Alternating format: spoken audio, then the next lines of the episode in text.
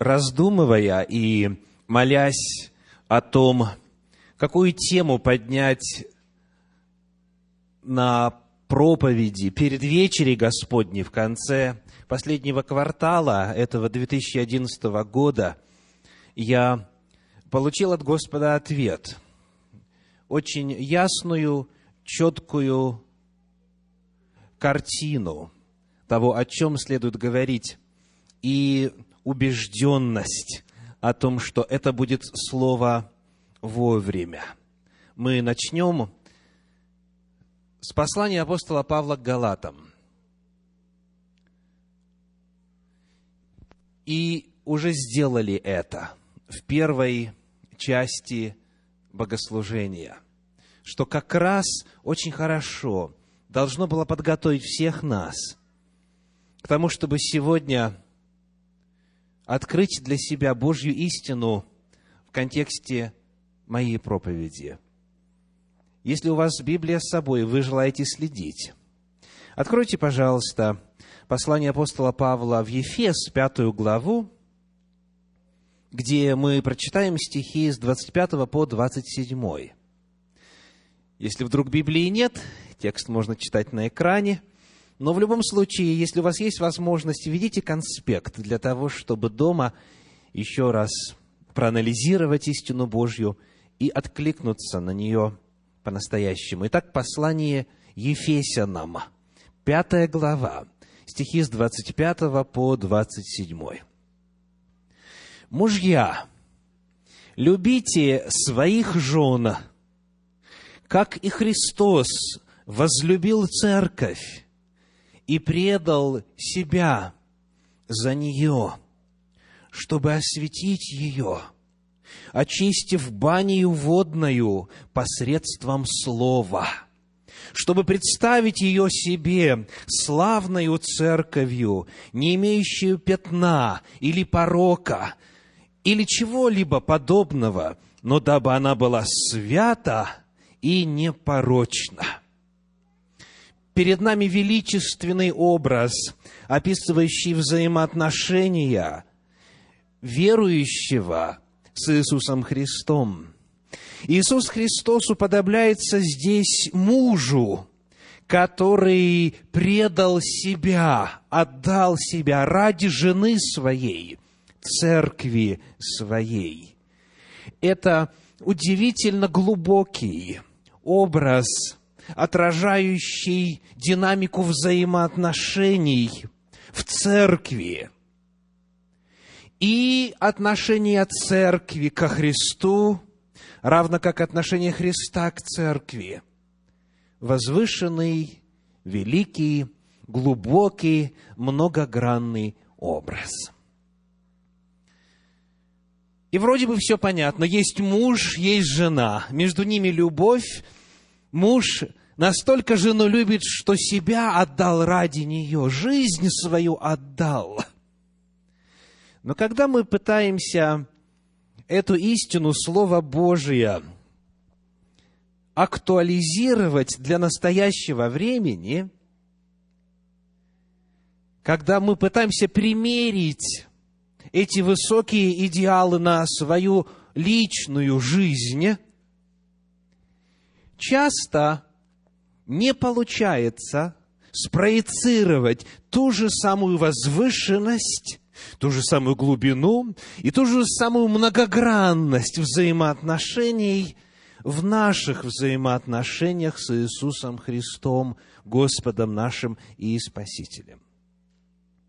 И отчасти проблема здесь в том, что слова «муж» и «жена» уже более не значат то, что значили раньше.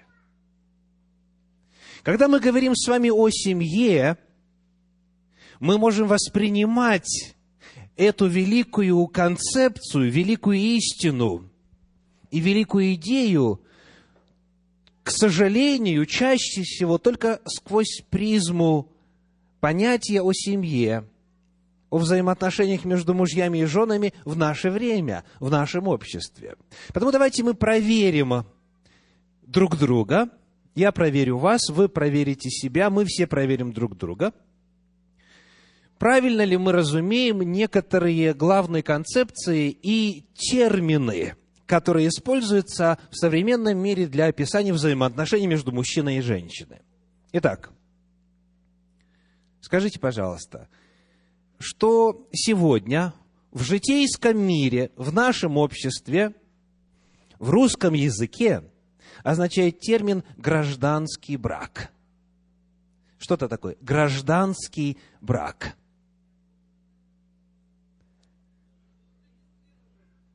Я слышу термин сожительство, еще слышу незарегистрированная жизнь вместе, да?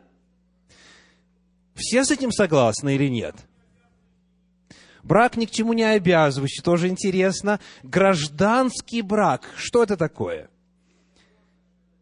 Беззаконие, блудодеяние. Очень интересно. Ваши ответы, конечно же, совпадают с тем, как в современном, подчеркиваю слово, современном обществе понимается термин гражданский брак. А давайте теперь посмотрим, что это на самом деле значит согласно словарям. В трех словарях, которые я процитирую сегодня, иллюстрированный энциклопедический словарь, российский энциклопедический словарь и большая советская энциклопедия. Идентичное определение. Вот оно. Гражданский брак – это брак, оформленный в соответствующих органах государственной власти. Представляете? Я повторю. Гражданский брак – это брак, оформленный в соответствующих органах государственной власти. И в этом определении есть еще три слова. Без участия церкви. Вот что такое гражданский брак. Очень сильно изменились понятия, правда? А вот то, что сегодня уже называют гражданским браком, это другим словом обозначается, и этот термин сегодня прозвучал. Это сожительство. Это не брак никакой отнюдь. Сожительство, согласно новому словарю русского языка, это совместная жизнь, совместное существование и половая связь. Итак, перед нами налицо факт путаницы терминологии. Правда? Путаница терминологии. Раньше всегда было так на Руси, что если он и она хотят жить вместе, они соединяются и получают официальное подтверждение в виде документа именуемого брачным свидетельством, при участии церковных органов. То есть государственная власть и церковная власть, как и в Соединенных Штатах Америки сегодня, в этом вопросе соединяются. Я, как официальный служитель церкви в штате Вашингтон, Вашингтонского объединения Церкви христиан-адвентистов седьмого дня, имею соответствующую лицензию и имею право подписывать документ, который является способом соединения двоих в официальный государственный брак. Это можно сделать и у мирового судьи, это можно сделать в суде, это можно сделать у светского официального лица. Но все служители культа, имеющие регистрацию в э, Соединенных Штатах Америки, имеющие соответствующую лицензию, могут совершать это служение как представители государства.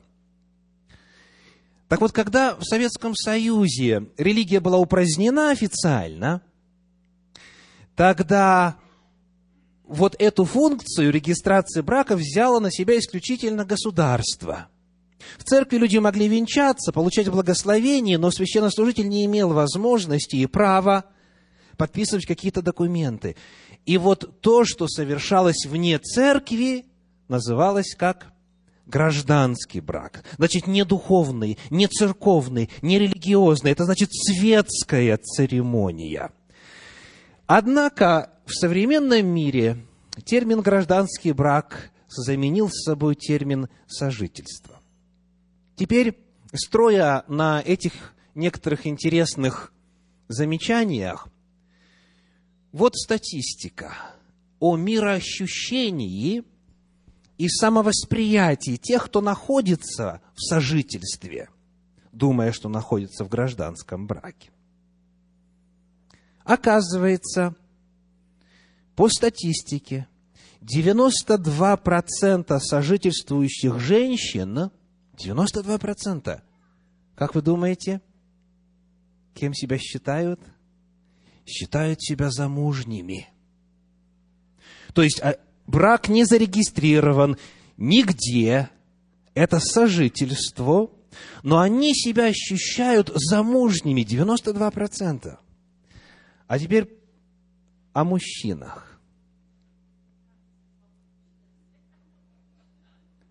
Вы уже поняли, да? Цифра чуть отличается, но в прямо противоположную сторону. 85% сожительствующих мужчин считают себя холостыми. Да. 85% тех, кто живет в так называемом гражданском браке, в современном смысле этого слова в русском языке, 85% сожительствующих мужчин считают себя неженатыми. Итак, что же такое брак? Что такое семья? Что такое брачный союз?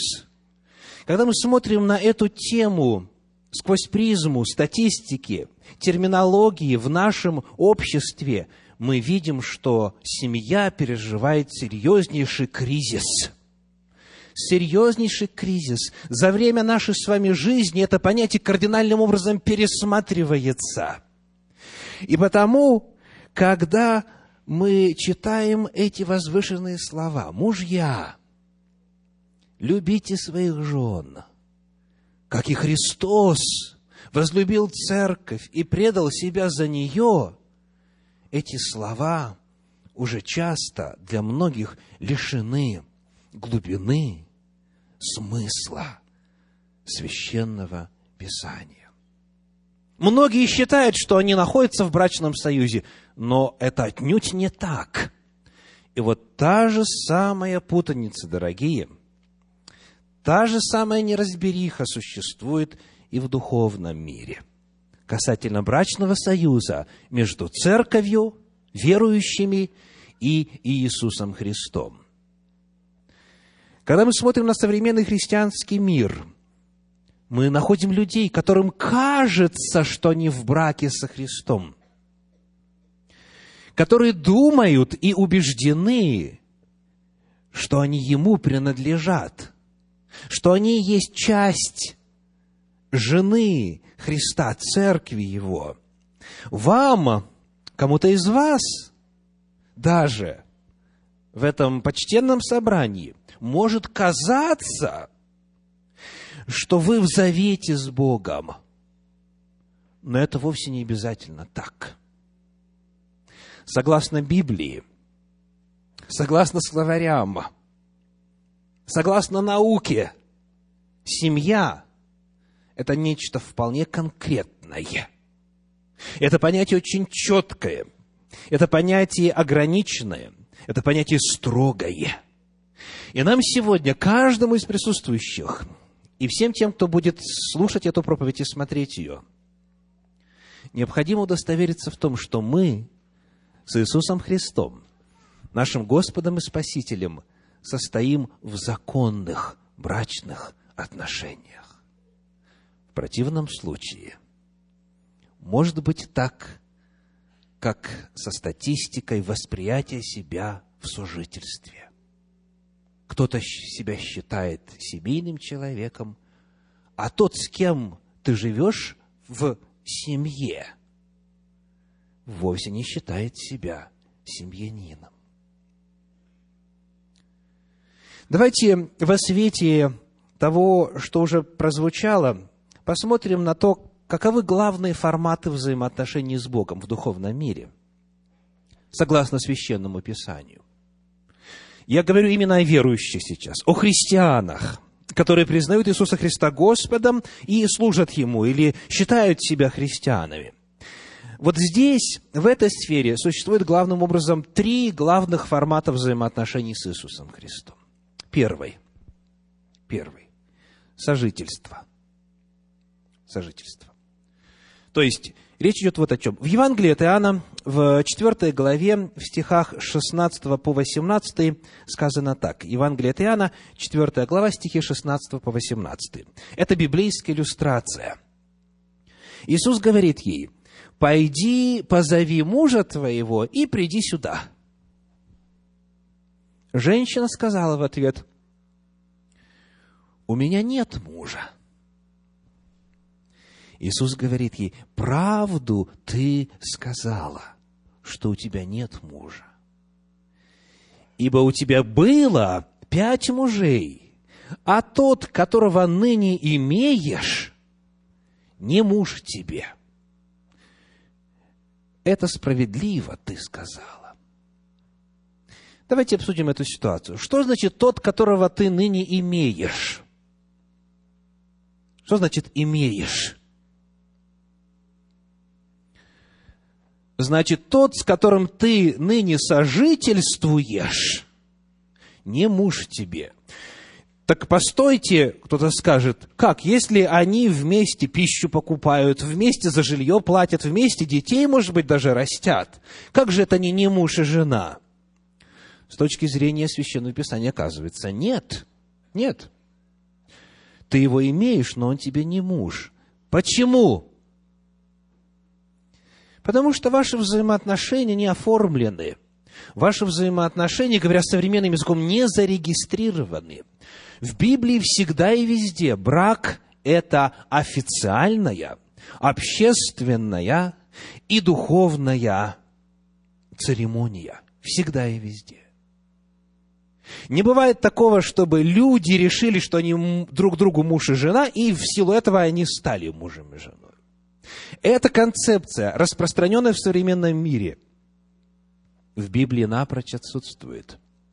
Так вот, говоря о разных форматах отношений человека с Богом, мы находим, что в современном религиозном мире распространено то, что можно языком этой аналогии из пятой главы послания в Ефес назвать сожительством. Да, есть чувство, да, я люблю Господа. Да, Господь даже отвечает на ваши молитвы. Он, в принципе, дождь посылает и на праведных, и на неправедных. Так? И солнце повелевает светить и на тех, и на других. Да, возможно, вы верите в Иисуса Христа. Но, чтобы быть с Ним в завете, чтобы быть с Ним в браке, необходимо пройти через церемонию – которую он установил. И это не бездушная церемония. Это не нечто бессмысленное или какие-то пустые действия. Нет, каждое из этих действий, от научения до крещения и присоединения к церкви, наполнено глубочайшим духовным смыслом. Но если люди этот процесс не прошли, значит, они Богу не могут принадлежать в том смысле, о котором говорит апостол Павел – что Иисус Христос – это муж, а церковь – это жена. Вот как это проявляется на практике. Речь идет в первую очередь об отсутствии принадлежности какой-либо церкви. Человек говорит, Бог у меня в душе.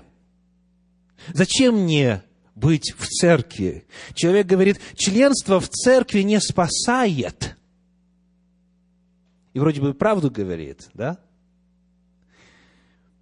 Или же еще более возвышенно и тонко, и глубокомысленно, на первый взгляд, я принадлежу к Вселенской Церкви Иисуса Христа.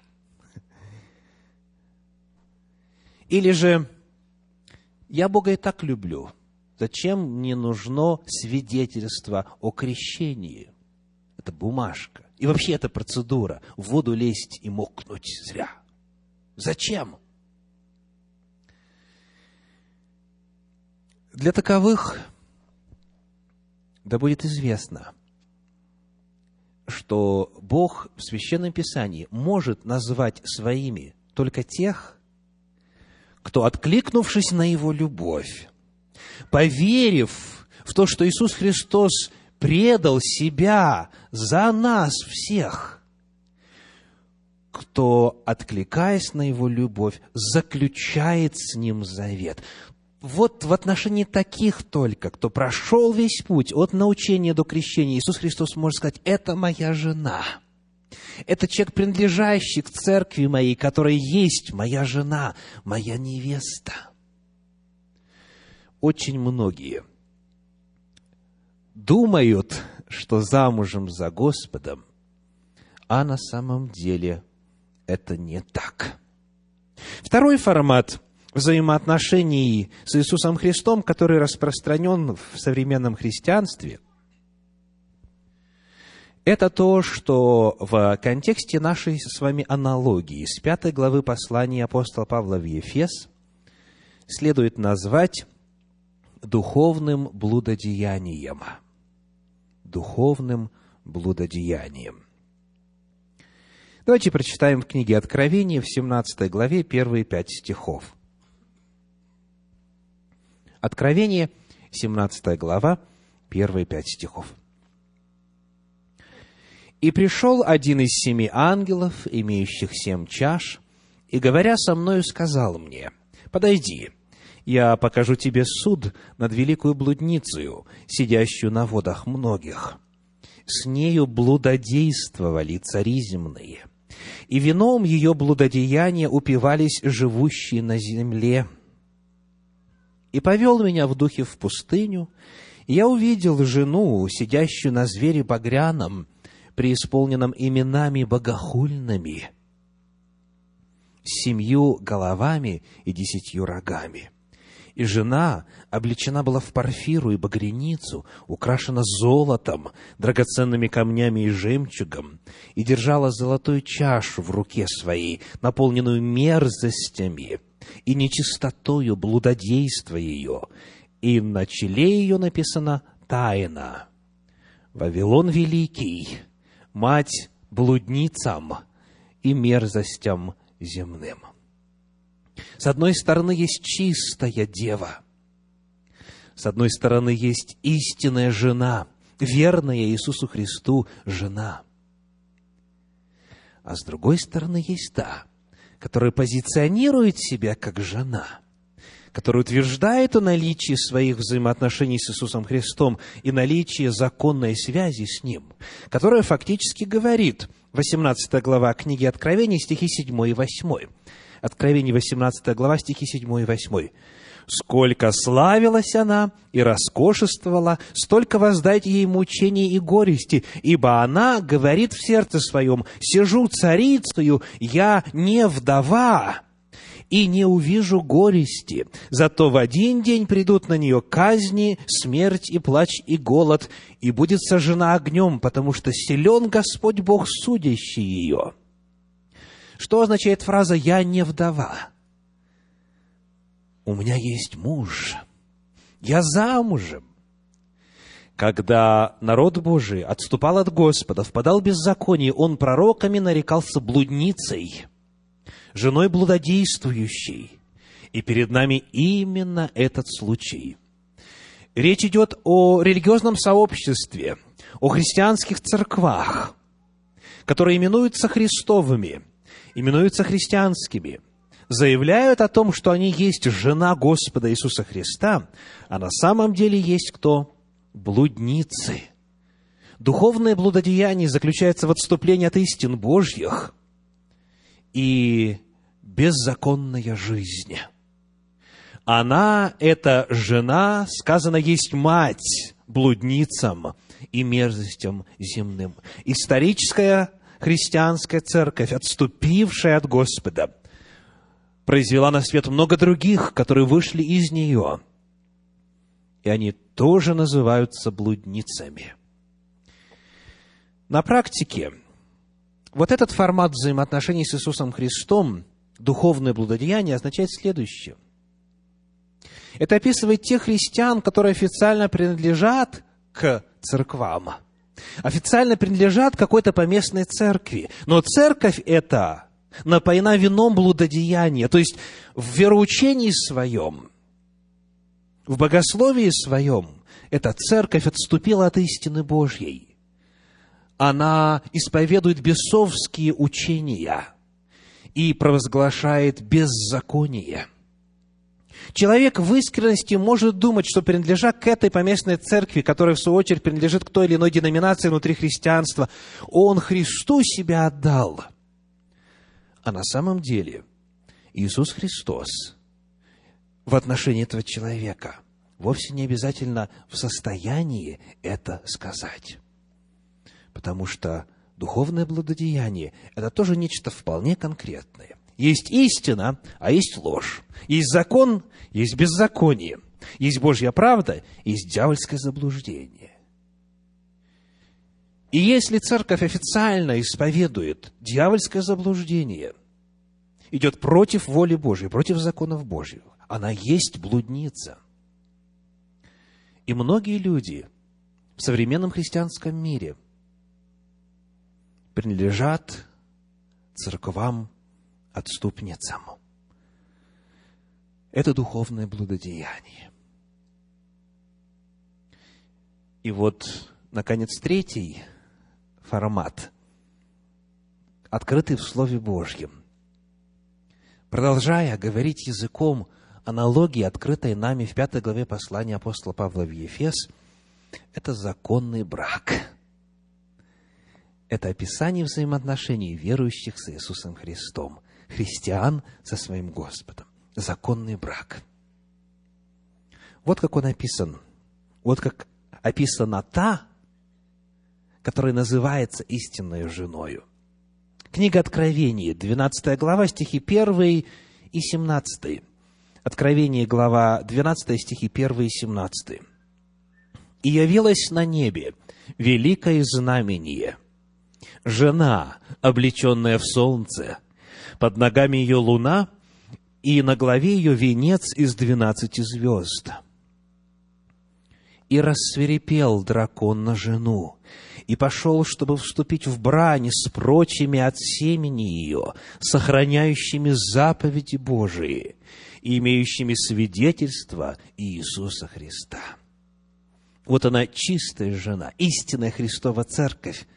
Она сохраняет заповеди Божьи и имеет свидетельство Иисуса Христа. Эта же группа людей чуть дальше, в 14 главе книги Откровения, в 12 стихе описано так, Откровение 14, 12. «Здесь терпение святых, соблюдающих заповеди Божии и веру в Иисуса». Вот два главных признака. Каково отношение к законам Божьим в этой церкви? И верит ли Иисуса, в Иисуса Христа? Исповедует ли веру в Иисуса Христа? И верит ли так, как верил Иисус Христос? Вот признаки этой истинной жены. И чтобы стать частью этого законного брака, Священное Писание предлагает нам Новый Завет – он написан так. В послании к евреям, 8 главе, в стихах 6 по 10 сказано. Евреям, 8 глава, стихи 6 по 10. «Но сей первосвященник, то есть Иисус Христос, Господь наш, сей первосвященник, получил служение тем превосходнейшее, чем лучшего он ходатай завета, который утвержден на лучших обетованиях. Ибо если бы первый завет был без недостатка – то не было бы нужды искать место другому. Но пророк, укоряя их, говорит, «Вот наступают дни, — говорит Господь, — когда я заключу с домом Израиля и с домом Иуды новый завет». Не такой завет, какой я заключил с отцами их в то время, когда взял их за руку, чтобы вывести их из земли египетской – потому что они не прибыли в том завете моем, и я пренебрег их, говорит Господь. Вот завет, который завещаю Дому Израилеву после тех дней, говорит Господь. Вложу законы мои в мысли их, и напишу их на сердцах их, и буду их Богом, а они будут моим народом. Скажите, какого верующего можно считать принадлежащим к Новому Завету? то есть находящегося в завете с Иисусом Христом, являющегося частью истинной жены, состоящего в законном браке. Только того, кто, поверив в Иисуса Христа, принял в свое сердце и позволил Духу Святому записать в мыслях, в сердце и внутренностях Божьи законы. Тот, кто не соглашается на условия брачного договора, тот, кто отвергает хотя бы один пункт из заповедей Господних, не может быть в завете с Иисусом Христом. Завет, договор, контракт – это не нечто размытое. Он четко определен и очерчен в законе Божьем. Новый Завет описывает человека, который принимает свою жизнь веру Иисуса Христа и заповеди Божьи. Если или одно, или другое отвергается, то тогда не важно, что сам человек думает о своих взаимоотношениях с Иисусом Христом. И Иисус Христос его не сможет на суде назвать своим – Речь, конечно же, дорогие, идет о тех людях, которые осведомлены. Господь, как мы знаем, никогда не наказывает за невидение. Он наказывает, а точнее не может принять в Царствие Божье тех, кто сознательно упорствует, кто сознательно грешит, кто сознательно не делает шаги любви навстречу Господу. Итак, говоря о духовном мире, мы находим три главных формата взаимоотношений верующего христианина с Господом Иисусом Христом. Это сожительство – никаких обязательств, никакого завета, отсутствие принадлежности к Церкви Господней, отсутствие крещения. Во-вторых, это духовное блудодеяние, принадлежность к поместной церкви, принадлежность к какой-то деноминации в христианстве. Но если эта церковь не соблюдает заповеди Божьи, не учит истине Божьей, и не исповедуют веру Иисуса Христа и в Иисуса Христа. Иисус Христос тоже не может назвать этого человека частью своей церкви, своей жены. И в-третьих, есть законный брак, где есть и любовь, и чувство, и осознание величины Голговской жертвы, и то, что американцы называют commitment, посвященность, принятие решения взять на себя обязанности по отношению к Господу и по отношению к ближним.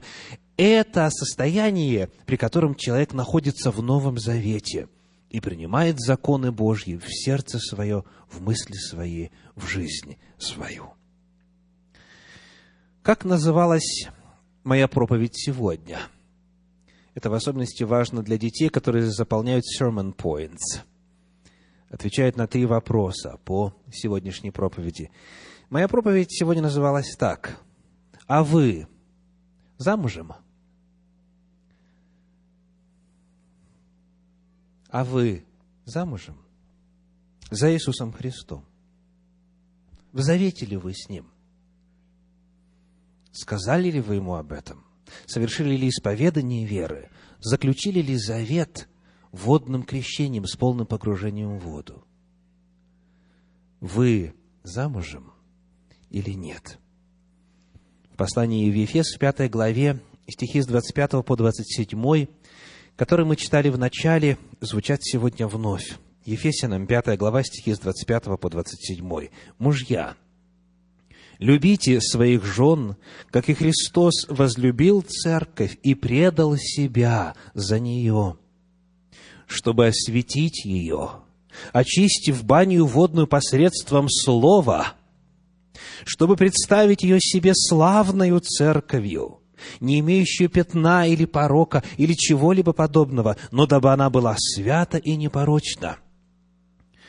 Степень глубины жертвенной любви Иисуса Христа невозможно даже попытаться вместить.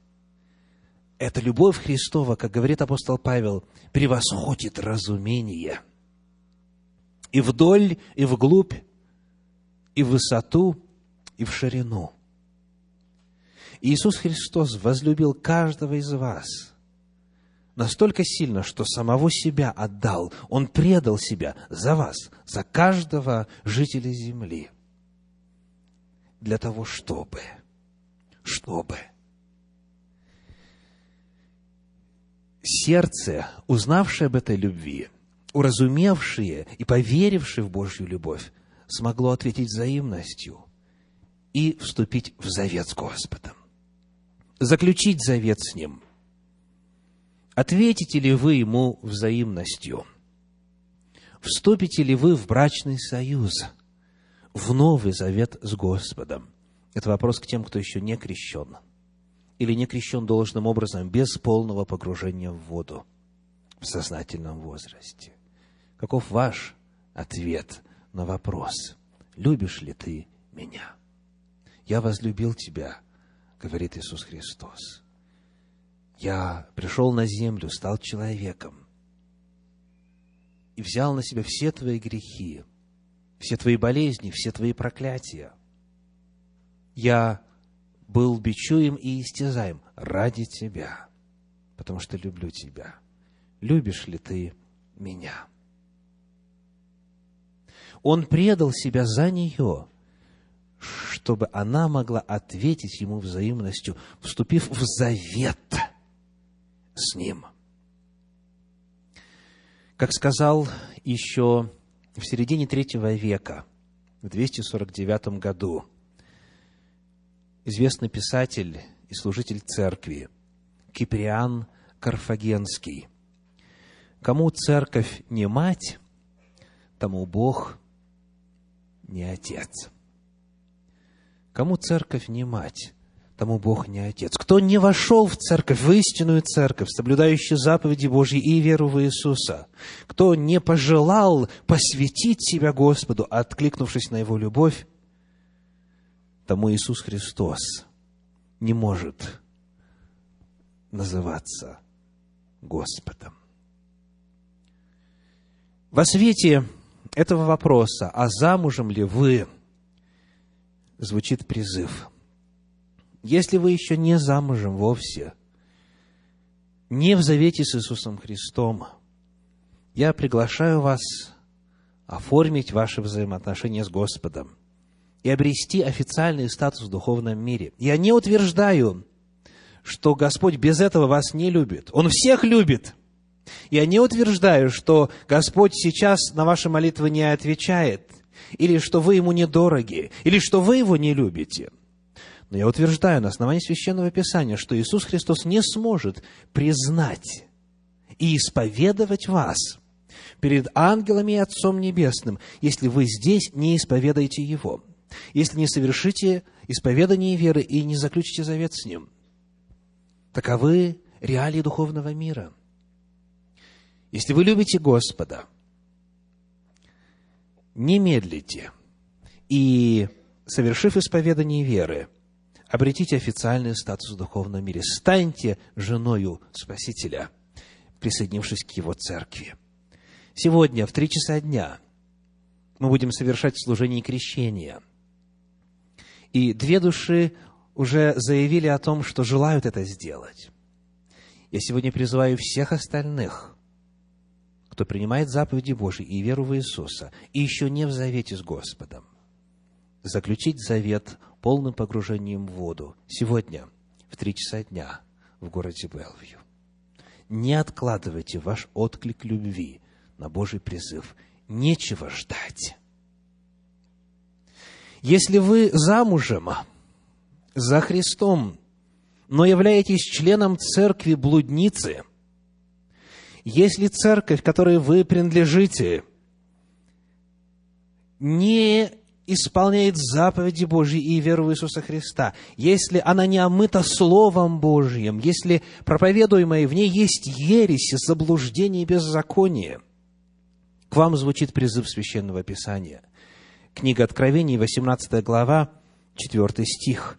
Откровений 18, 4. «И услышал я иной голос неба, говорящий, «Выйди от нее, выйди из Вавилона, народ мой, чтобы не участвовать вам в грехах ее и не подвергнуться язвам ее».